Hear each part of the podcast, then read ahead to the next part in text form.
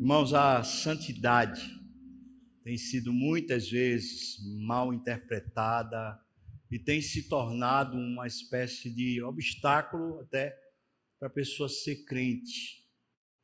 Santidade tem sido muitas vezes tratada como uma, um mérito humano, uma conquista do esforço humano, quase que como se fôssemos estoicos, quase como se fôssemos é, aqueles que alcançam, capazes de alcançar algum grau de santidade. Isso não é a teologia do Novo Testamento, isso não é a aplicação da obra de Cristo. Santidade, ela reside numa pessoa. A santidade reside em Deus. Deus é santo.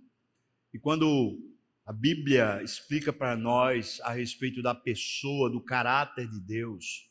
Esse atributo de Deus reside só nele. Não há nenhum ser que seja capaz de ter santidade fora de Deus. A santidade que temos, assim como a santidade dos anjos, ela é dada por Deus é uma comunicação do caráter de Deus para nós. Não é uma conquista humana, não é o esforço da nossa ética, não é o nosso comportamento que adquire santidade. A única coisa que pôde transformar pecadores, gente que estava nas trevas, em homens e mulheres santos, foi o sacrifício de Cristo. Quando Cristo, sendo santo, sem pecado nenhum, ele vai até a cruz e paga a nossa iniquidade, ele recebe o salário do nosso pecado, ele entrega ali a santidade para nós vivermos. É por isso que a obra de Cristo, ela tem a parte da morte, onde o nosso pecado é levado, e tem a ressurreição, onde a nova vida é entregue. Nós recebemos uma nova vida. Essa nova vida, ela é santa. Ela não é uma conquista nossa, é um atributo divino. É uma comunicação do caráter de Deus a nós como nova criação, nova criatura. E é um grande privilégio. A santidade quando nós enxergamos ela como sendo a maneira de Deus graciosamente nos dar agora um viver para Ele, um viver com Ele, um viver no Espírito, é o maior privilégio. A santidade, quando enxergada como graça de Deus, ela nos humilha, ela não, não promove orgulho, arrogância, pelo contrário, ela promove uma contrição, uma vontade de servir, um quebrantamento, uma prontidão para se entregar, até para as coisas que não gostamos nem queremos. A santidade é um grande privilégio. Nós vamos ler, eu peço que você abra a sua Bíblia, na carta de Tito, Paulo escrevendo a Tito, capítulo 2, versículos de 1 a 10, quando Paulo está ensinando aqueles irmãos, aqueles crentes, a viverem de forma santa. E ele coloca algumas coisas aqui práticas para que a gente entenda como essa nova vida de Cristo, ela é prática. Ela não é uma coisa etérea, abstrata, mas é extremamente prática. Nós vamos ler capítulo 2, versículos de 1 a 10. A verdade capítulo segundo todo seria muito bom para a gente já explicar, porque depois do versículo 10 até o final nós vamos ver como a graça ela é ensinadora. Mas eu vou falar isso, se Deus permitir, em outra ocasião. Agora precisamos nos deter nesse, nesse nessa parte da, do ensino das Escrituras. Diz assim a palavra: Tu, porém, falando para Tito, para liderança espiritual, fala o que convém à sã doutrina. Quanto aos homens piedosos, que eles sejam temperantes, respeitáveis, sensatos, sadios na fé, no amor e na constância. E quanto às mulheres idosas, semelhantemente aos homens, que sejam sérias em seu proceder, não fofoqueiras. Literalmente a palavra podia ser essa. Não caluniadoras, também não escravizadas a muito vinho, que sejam mestras, professoras do bem, a fim de instruírem as jovens que são recém-casadas a amarem ao marido e também aos seus filhos, a elas serem sensatas, as jovens, honestas. Veja que coisa parece retrógrada agora. Boas donas de casa. Meu Deus. Bondosas. Sujeitas ao marido para que a palavra de Deus não seja difamada. Quanto aos moços, de igual modo, exorta-os para que em todas as coisas eles sejam criteriosos. Tito, você que é líder espiritual, torna-te pessoalmente padrão de boas obras. E lá no ensino mostra integridade, reverência, linguagem sadia e irrepreensível, para que o adversário, o diabo, seja envergonhado, não tendo indignidade nenhuma que dizer a nosso respeito.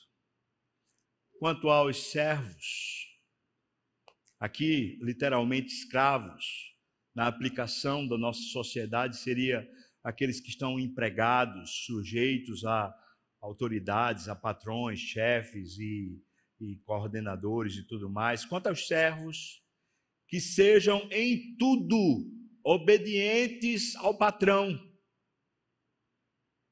ao coordenador, ao chefe, ao seu senhor, dando-lhe motivo de satisfação.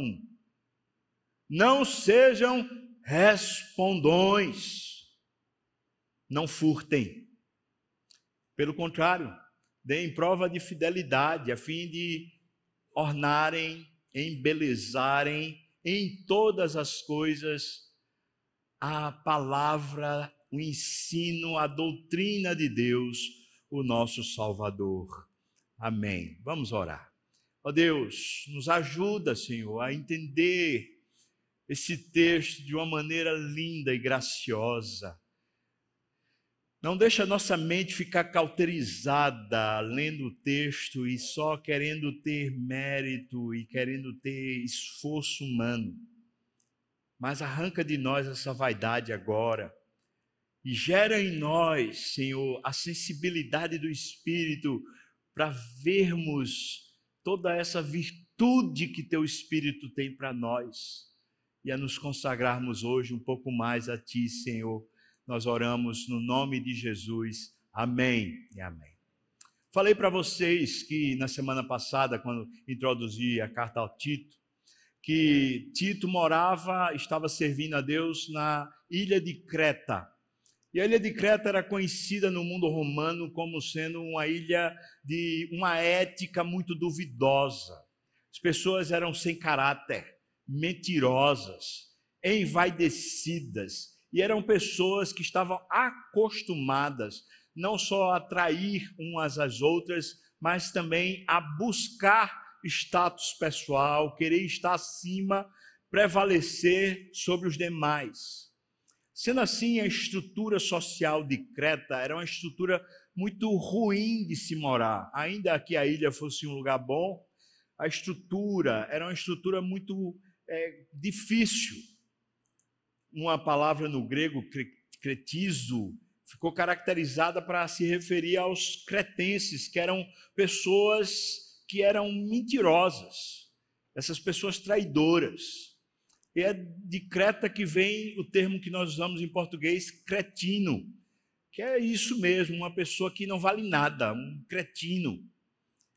Essa sociedade lá estava acostumada a isso e as pessoas então eram já criadas nessa, nesse tipo de situação.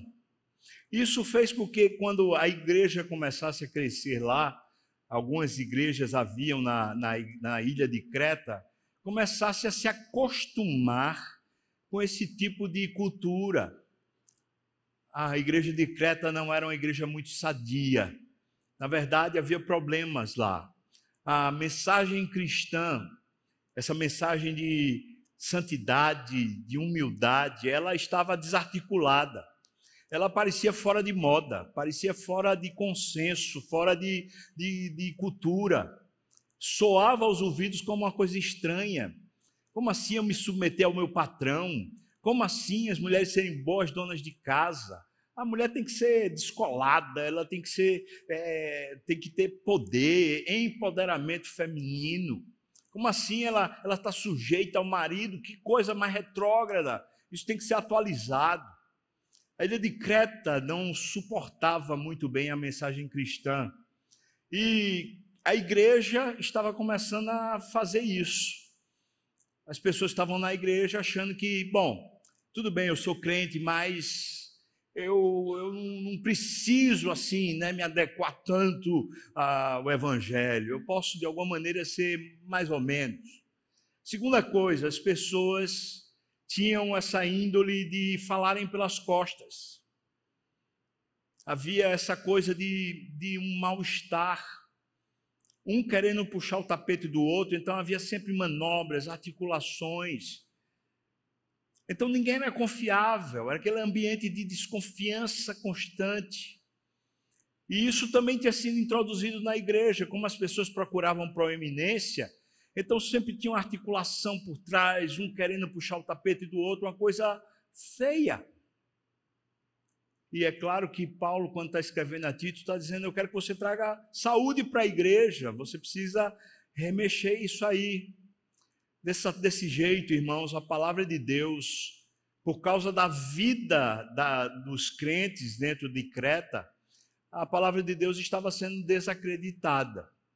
Porque a pessoa que era cretense olhava para os crentes e falava: qual a diferença? Qual a diferença? Só porque você vai para a igreja, mas você faz as mesmas coisas que eu faço. As moças não se mantinham virgens, os rapazes também não. Eles, na verdade, faziam o que a sociedade fazia. Os homens mais velhos eram esses homens que eram todos metidos, arrogantes, dono do saber. As mulheres mais idosas eram essas mulheres que viviam fofocando, maldizendo, articulando manobras com os seus maridos. E as mais moças, elas queriam ser aquelas super desenvolvidas que não precisam submeter a ninguém. Esse era o estado da sociedade de Creta. Isso tinha entrado na igreja e agora precisava uma nova vida. Precisava que a santidade fizesse sentido para os crentes de Creta. Isso coloca para nós o seguinte: a santidade, a vida de Cristo, ela de fato afronta o que é esperado pela cultura humana. Nós estamos num tempo, agora eu estou já introduzindo o assunto para a nossa cultura, mesmo que o que eu descrevi de Creta pareça com os nossos dias, mas agora eu quero que você entenda, na nossa, no nosso tempo, alguns é, teólogos estão afirmando, e eu acho que faz sentido, que nós já estamos numa sociedade chamada pós-cristã, ou o paganismo está voltando à tona na história da humanidade. Até muito recentemente, a década ali de 50, 60 do século passado, nós tínhamos uma sociedade proeminentemente cristã no mundo ocidental. E essa sociedade cristã tinha valores, cultura e ética muito fundamentados nos valores judaico-cristãos, ou seja, os valores de Moisés e os valores de Cristo. Acontece, irmãos, que isso foi sendo sorrateiramente solapado. O iluminismo causou um grave dano. A igreja se dividiu em duas alas depois do iluminismo. Depois você vai encontrar movimentos sociais cada vez mais crescentes, rompendo barreiras dessa liturgia moral da igreja. Nós vamos encontrar na, na década ali do final do, dos anos 60 um movimento que marcou a época da sociedade mundial chamado Woodstock. Junto com o Woodstock, você vai encontrar bandas como Beatles e outros que estão querendo romper com os grilhões da moralidade cristã. Eles eram, não só os Beatles, mas muitos desses movimentos eram para afrontar mesmo o cristianismo, romper com essa, com essa ética, com essa moral cristã. E eles conseguiram, como um navio quebra-gelo, eles começaram a abrir dentro da igreja uma nova maneira de pensar. E a igreja começou a dizer: nós precisamos atualizar. Uma coisa é a gente atualizar equipamentos de som, a púlpito, palco, estruturas físicas. Outra coisa é a gente pegar os valores cristãos, os princípios bíblicos e querer atualizá-los de forma mundana. Mas foi exatamente isso que começou a acontecer.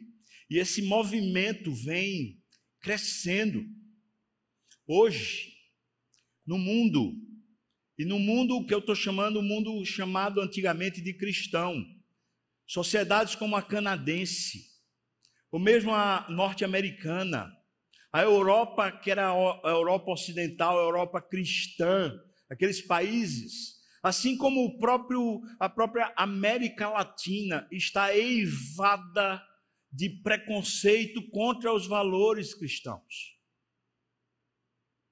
Ideologias como empoderamento feminino, ah, ideologias como a ideologia de gênero, e outros, muitos que foram entrando, começaram a solapar a mente e os valores da cultura cristã. Mas isso nunca alterou o evangelho e nunca alterou a mensagem que cremos. O que acontece é que quando Cristo nos faz nova criatura, ele não deixa brecha para que a gente tente se adequar a essa cultura humana, a cultura pagã. Ele muda, dentro da gente ele, ele muda, mas o mundo fora da gente não está mudado. Então existe um anacronismo, não existe um sincronismo entre nós e o mundo. Existe uma, uma ruptura. E muitas vezes nós estamos sem saber o grau dessa ruptura. Estamos aprendendo, e é natural que, como crentes, a gente ainda não saiba muito bem a medida. Nós ficamos perguntando: meu Deus, eu posso isso? Eu não posso aquilo? O que é que dá? O que é que não dá? É natural. Isso, até certo grau, é saudável quando nós estamos preocupados com isso. Acontece que no tempo que a gente está, hoje não são mais preocupações do tipo quando eu era adolescente. Posso ou não posso, é, devo ou não devo casar virgem? Essa era a minha preocupação lá na minha época de adolescente. E todo mundo falava: não, tem que casar virgem hoje. Infelizmente, na sociedade da igreja cristã brasileira, esse não é o ponto. O ponto agora é sobre pode ou não pode ter poliamor. Pode ou não pode a pessoa ter é, muitos maridos ou muitas esposas. O ponto agora parece que é outra digressão, outra perdição. Nós estamos, eu creio assim, numa época, irmãos, de perseguição aos valores cristãos. Ainda não chegamos, estamos quase lá, numa época de perseguição aos cristãos. E cada um de nós, isso vai ser individual, ainda não será coletivo. Cada um de nós que, de alguma maneira, afirma na sociedade, no lugar onde habitamos, afirma os valores, por exemplo, você afirmar Olha, eu acredito que a mulher foi feita como imagem de Deus, como auxiliadora idônea do homem, e que ela não tem a autoridade do homem. Alguém que diga isso, isso é Bíblia. É do jeito que está na Bíblia, literalmente.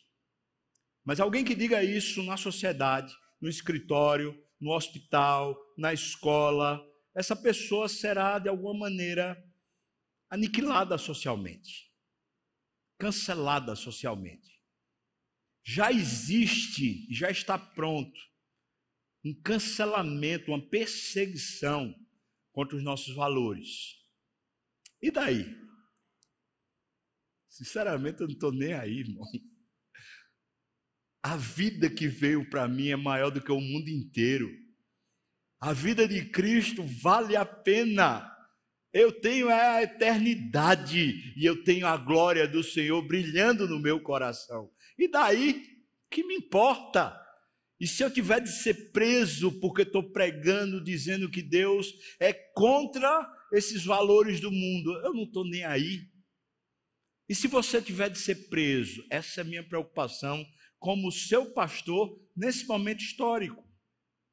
Se você tiver de ser preso, se você tiver de ser cancelado, um grupo da universidade já não quer mais andar com você, pessoas vão chamar você de retrógrado, ou mesmo vão dizer que não querem contar com você, talvez.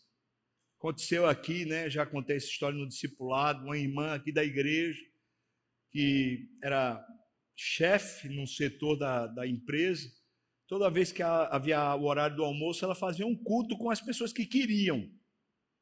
E aí veio uma ordem da empresa falando: não pode ter culto aqui. Ela falou: mas não faço no horário de trabalho. Não, nas instalações físicas não pode ter culto. Ela falou: tá bom. E começou a fazer o culto na calçada, no horário do almoço, com aqueles que queriam. Como é que você reage a isso, irmão? Você está, de alguma maneira, entendendo a beleza, a singularidade, o privilégio da santidade que Deus lhe deu?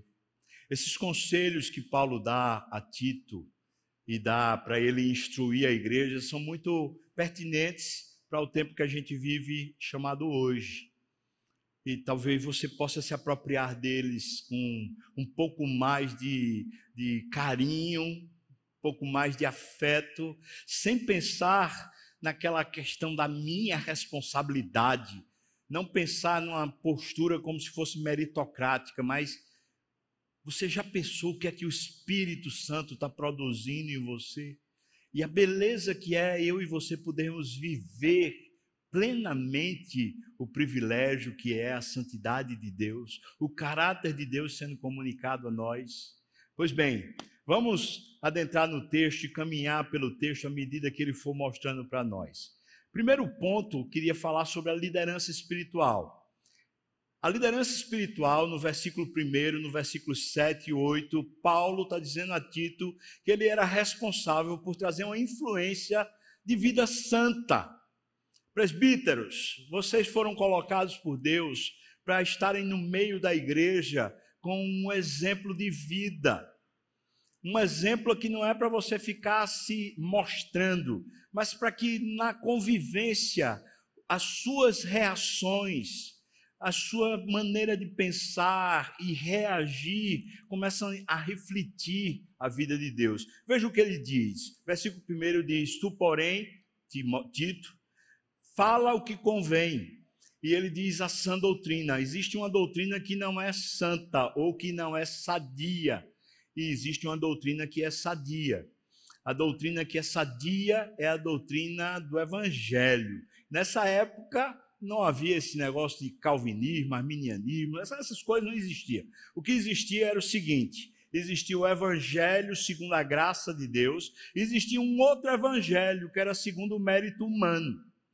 Existiam essas duas coisas. A sã doutrina era o evangelho segundo a graça de Deus. Então, você que é líder espiritual, tome muito cuidado para você não introduzir na comunidade e na convivência a meritocracia. Não ensinar a ética como se ela fosse um esforço humano, mas ensinar a ética cristã como sendo um grande privilégio da santidade de Deus para vivermos. Versículo 7 e versículo 8 ainda falando sobre a liderança, diz: torna-te pessoalmente.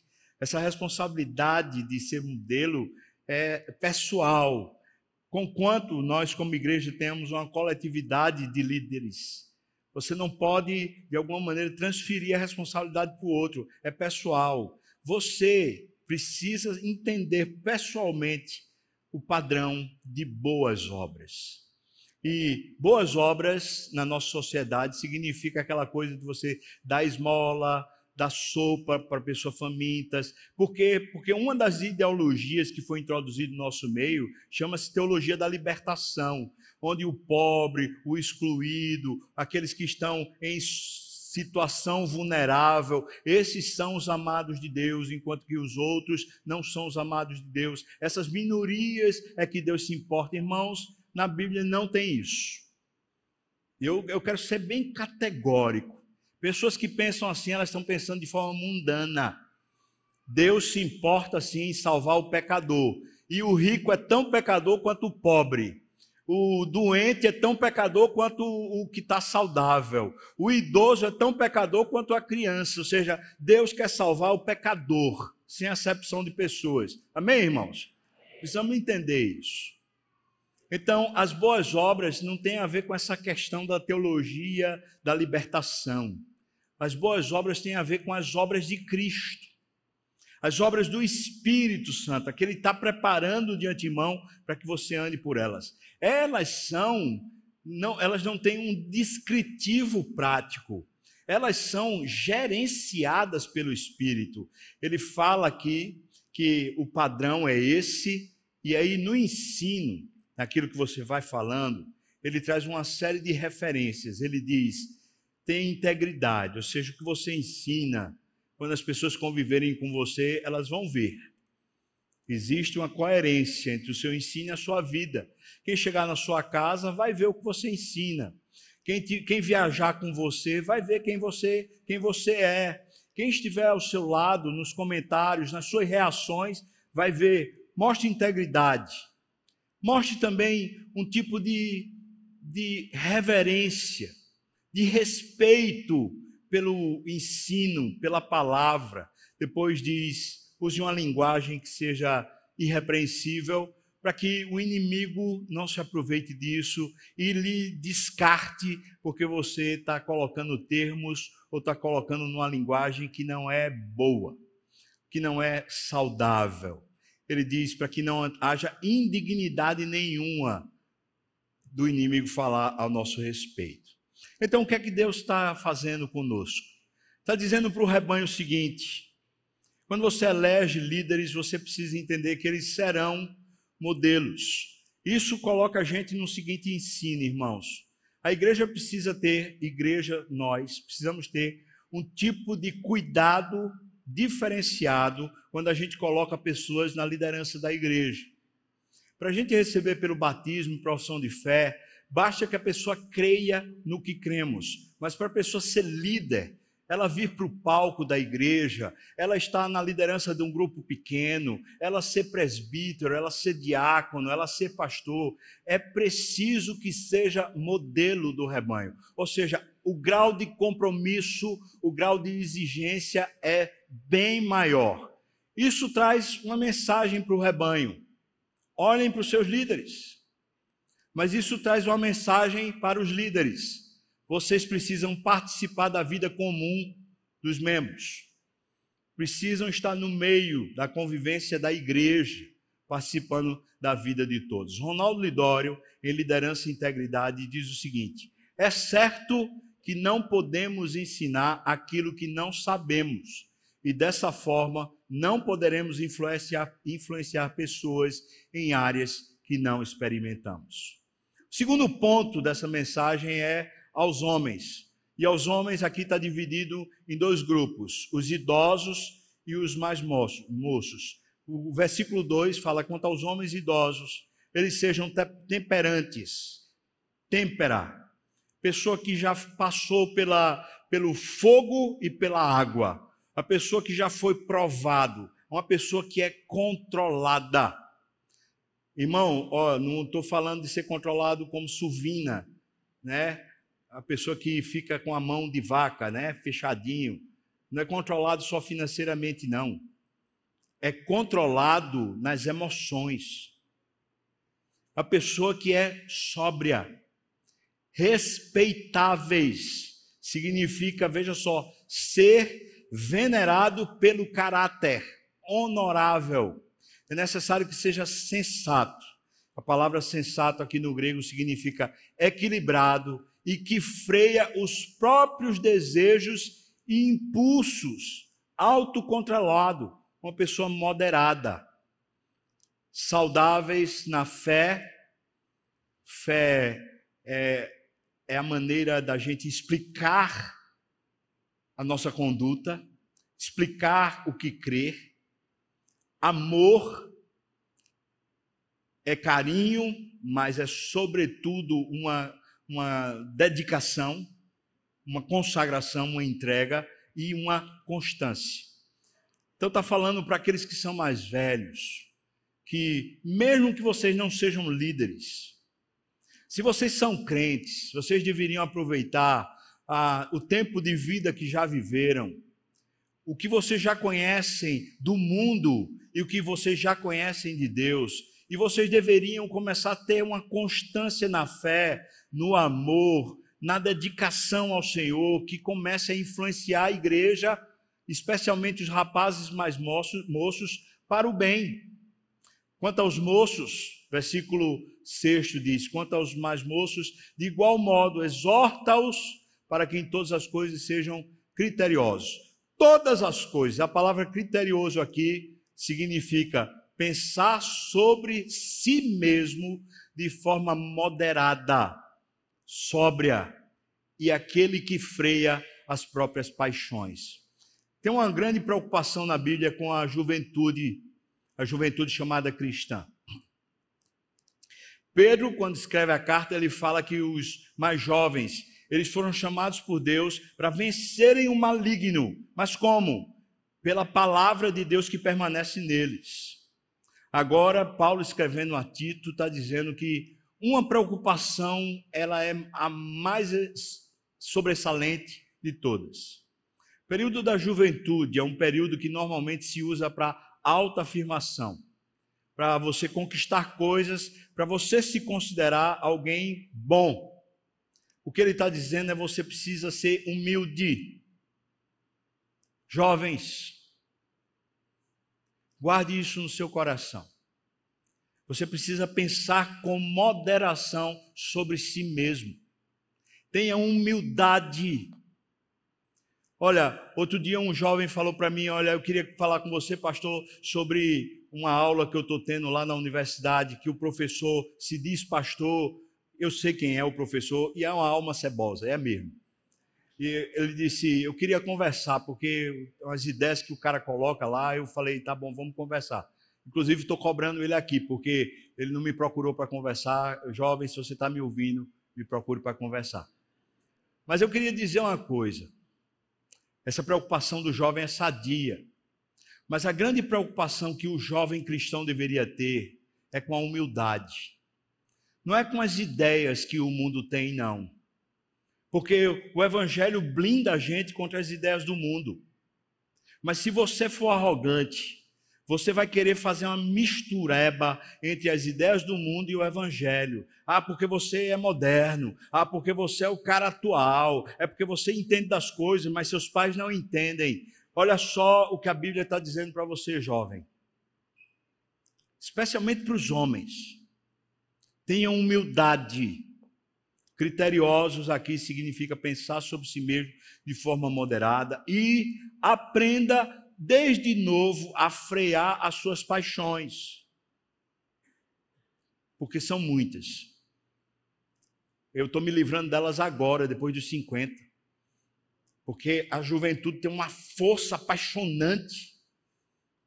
E essa força apaixonante precisa ser, de alguma maneira, pelo Evangelho freada para que as paixões do mundo não se não lhe levem, não levem a sua vida a uma autodestruição. Agora para as mulheres, terceiro ponto. As mulheres sejam mestras do bem, deixando a palavra de Deus não ser difamada, ou evitando que a palavra de Deus não seja difamada. Quando ele usa essa expressão as mulheres, ele fala para as mulheres idosas.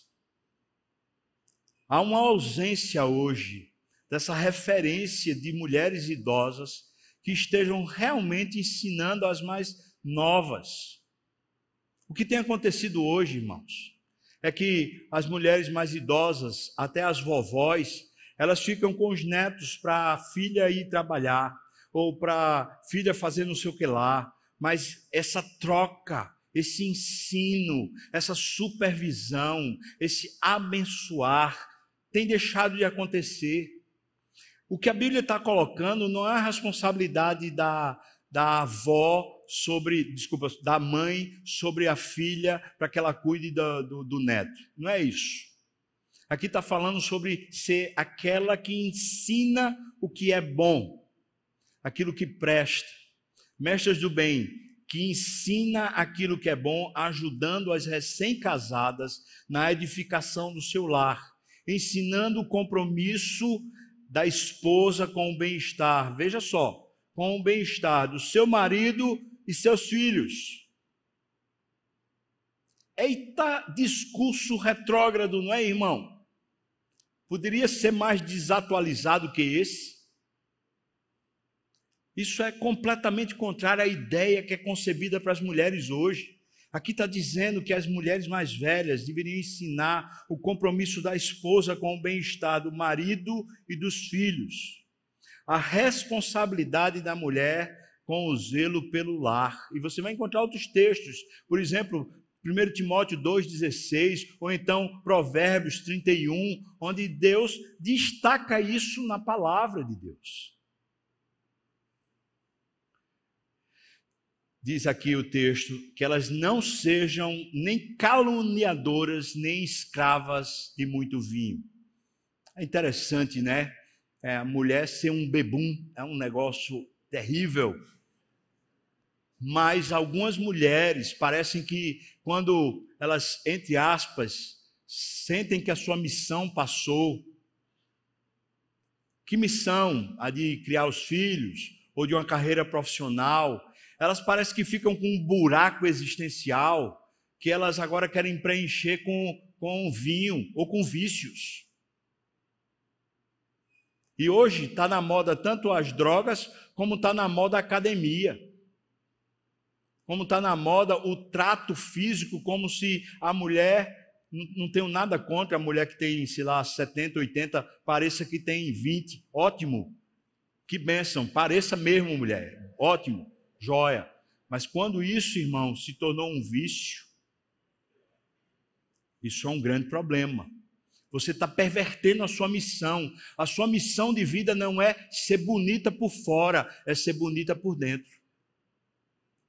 E se uma coisa está roubando a outra, está um prejuízo inaceitável. Mas eu queria destacar a palavra aqui que é caluniadora, é fofoqueira.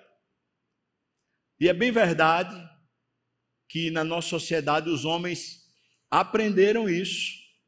E tem homem fofoqueiro que só a peste, misericórdia. Tem. Isso é uma praga mas parece que as mulheres ainda conseguem ser um pouco mais. Ainda, né? E aqui, caluniadora é aquela que faz falsas acusações, que faz comentários maliciosos aplicado a pessoas, isso é no grego, tá? Aplicado a pessoas que, por opor-se à causa de Deus, podem ser descritas como agindo da parte do demônio fofoqueiras, dada a calúnia. Veja só, isso não é obra do Espírito. Isso é você estar acostumada com o mundo, vivendo conforme o mundo. O versículo 5 diz para elas serem sensatas, honestas. A ideia é aquela ideia que foi trazida para os homens mais velhos, de ter uma vida moderada, uma vida centrada naquilo que é a tarefa primeira dela. Elas sejam bondosas, sujeitas ao marido, para que a palavra de Deus não seja difamada. Quarto grupo são os servos, ou os que são empregados de outros.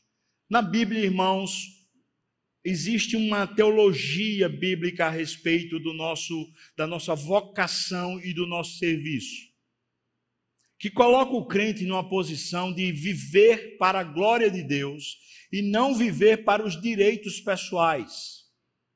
Sociedade que a Bíblia foi escrita, tanto o Velho como o Novo Testamento, haviam escravos. E é bem verdade que isso precisava ser mudado. Entretanto, você não vai encontrar na Bíblia um movimento para a libertação dos escravos por uma simples razão.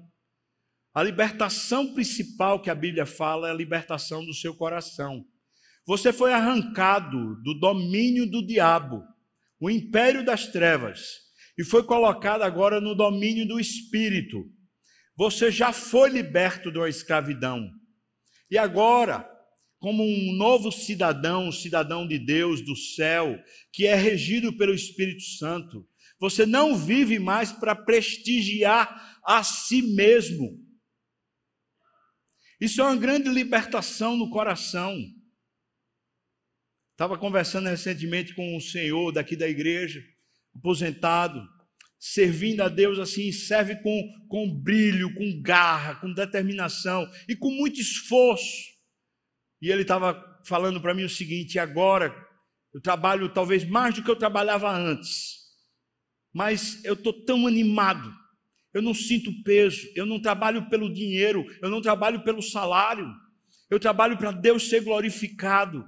E eu falei para aquele senhor, falei assim: olha, isso aconteceu comigo. Quando finalmente meu coração se libertou do salário, de querer a recompensa pelo trabalho, e finalmente eu entendi, não como pastor, mas como crente, eu vivo para Deus ser glorificado. Eu abri mão dos meus direitos. Melhor, eu não tinha direito. Eu era escravo do diabo, escravo do pecado, e agora eu sou escravo de Deus e quero honrar a Deus na minha vida de serviço. Eu queria que você entendesse, irmãos, uma das ideologias que foram trazidas pelo inferno e entrou na sociedade e entrou no meio cristão foi essa ideia dos meus direitos. Não estou falando que numa sociedade não deva haver direitos e deveres. O problema é que o cristão, ele está em outro patamar. O patamar do cristão é a Bíblia, não são as leis civis e a, a Bíblia coloca você como servo. Não coloca você como sendo Senhor, mas você como servo, e é servo de Cristo, servindo a Deus no mundo, servindo a todos. No Novo Testamento isso é tão radical que diz para eu e você considerarmos todos como superiores a nós. De todos nós somos servos de todos estamos aqui para amar e para servir. Imagine ao seu patrão, imagine a sua empresa, imagine nessa sociedade pervertida, onde o direito é, é, subvertido, onde é sublevado e é colocado uma contradição no direito, onde eu e você nos revoltamos por termos princípios e valores cristãos, mas nós não deveríamos estar revoltados. O que deveríamos estar era conscientes de que nós somos de uma outra estirpe, de um outro naipe. Nós fomos mortos com Cristo e fomos ressuscitados com Cristo e temos a vida do Espírito. Louvado seja o nome do Senhor. Temos a santidade de Deus, o Rei da Glória, o único que tem uma glória que não esmaece, que nunca perde o brilho ele se fez servo. Ele morreu naquela cruz. Ele não veio para ser servido, mas para servir e dar a sua vida em resgate de muitos. Esse é o exemplo para mim e para você. Agora nós seguimos o padrão do reino de Deus. Aquele que quer ser o maior, seja o menor seja como quem serve.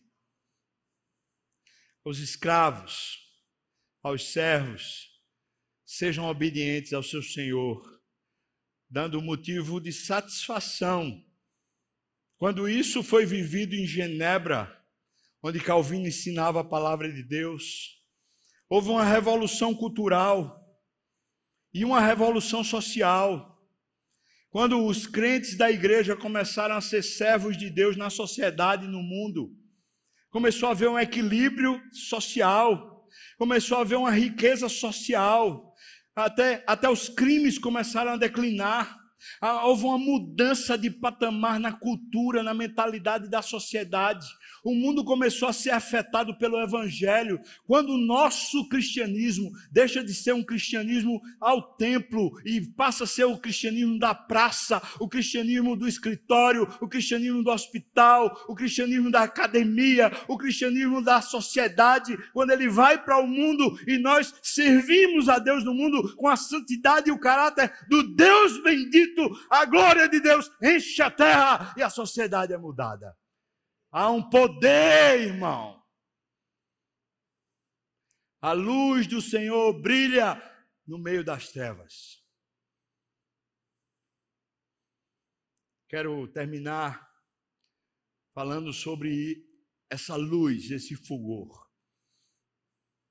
Nós encontramos Jesus, depois de falar sobre as bem-aventuranças, o caráter do cristão ele diz que você é o sal da terra e a luz do mundo. E então, de forma muito metódica, ele diz: assim brilhe a vossa luz diante dos homens, e a glória de Deus vai aparecer na terra. A luz que tem que brilhar é a santidade.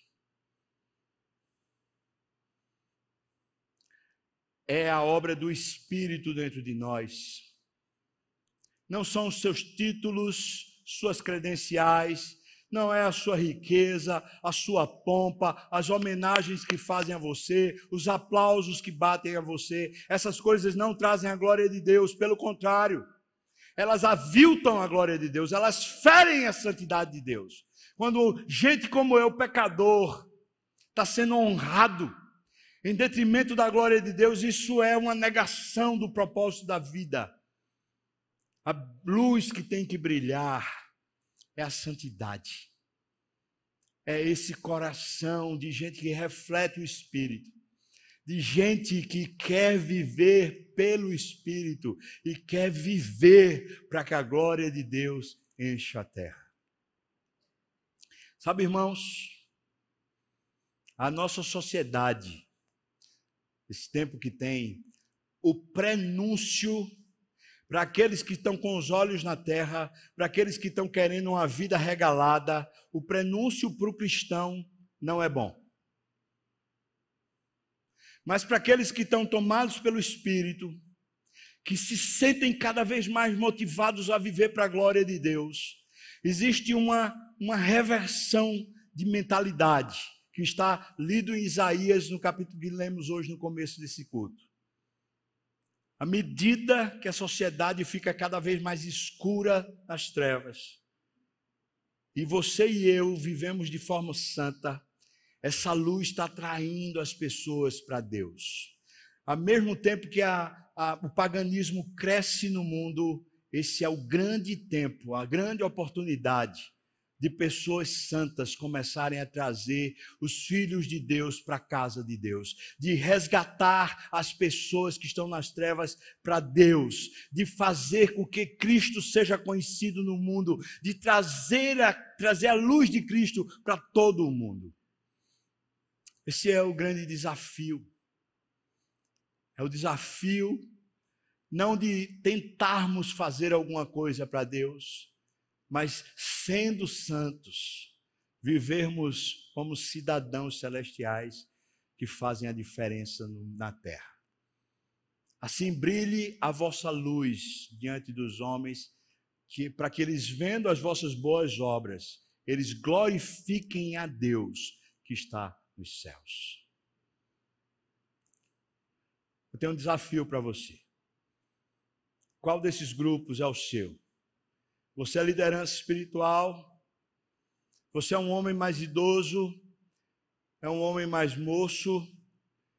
Você é uma senhora mais idosa. É uma moça mais nova. Você é um servo. Qual grupo você se encaixa desses todos que aqui estão? Existe uma ética de Deus para você, que é a santidade do caráter do Espírito, a vida do próprio Filho de Deus para você viver. Eu quero desafiar você a se prontificar. Deus, eu quero viver os valores do teu reino. Se você não conseguiu gravar tudo que a gente conversou hoje, assista de novo esse sermão. Ou pelo menos leia o texto. Vou dizer até o contrário. Leia o texto quantas vezes precisar. E se for necessário, assista de novo esse sermão. Deixa a Bíblia lhe instruir, deixa o Espírito lhe controlar. Mas, sobretudo, mais essencial de tudo, vamos buscar Deus, irmãos. Vamos nos debruçar diante do Senhor. É um grande privilégio poder viver a santidade de Deus. Eu quero desafiar você nesse processo. Você se prontifica a isso a se entregar mais ao Senhor, para que a santidade dele brilhe em você, para que esses costumes do mundo sejam erradicados de você, arrancados de você, para que essa cultura do mundo vá sendo tirada do seu coração. Você é ensinável, você se dispõe a mudar a mente, abrir seu coração para o Espírito reinar em você. Eu estou desafiando você para isso, como seu pastor, a se entregar mais é buscar mais o Senhor. E se aí você topa isso, eu queria chamar você a ficar de pé para a gente orar junto, dizendo: Eu quero isso mesmo, Deus. Eu quero viver essa vida, uma vida que é mais excelente. Ainda que na terra não seja valorizada, mas no céu é a minha vida eterna.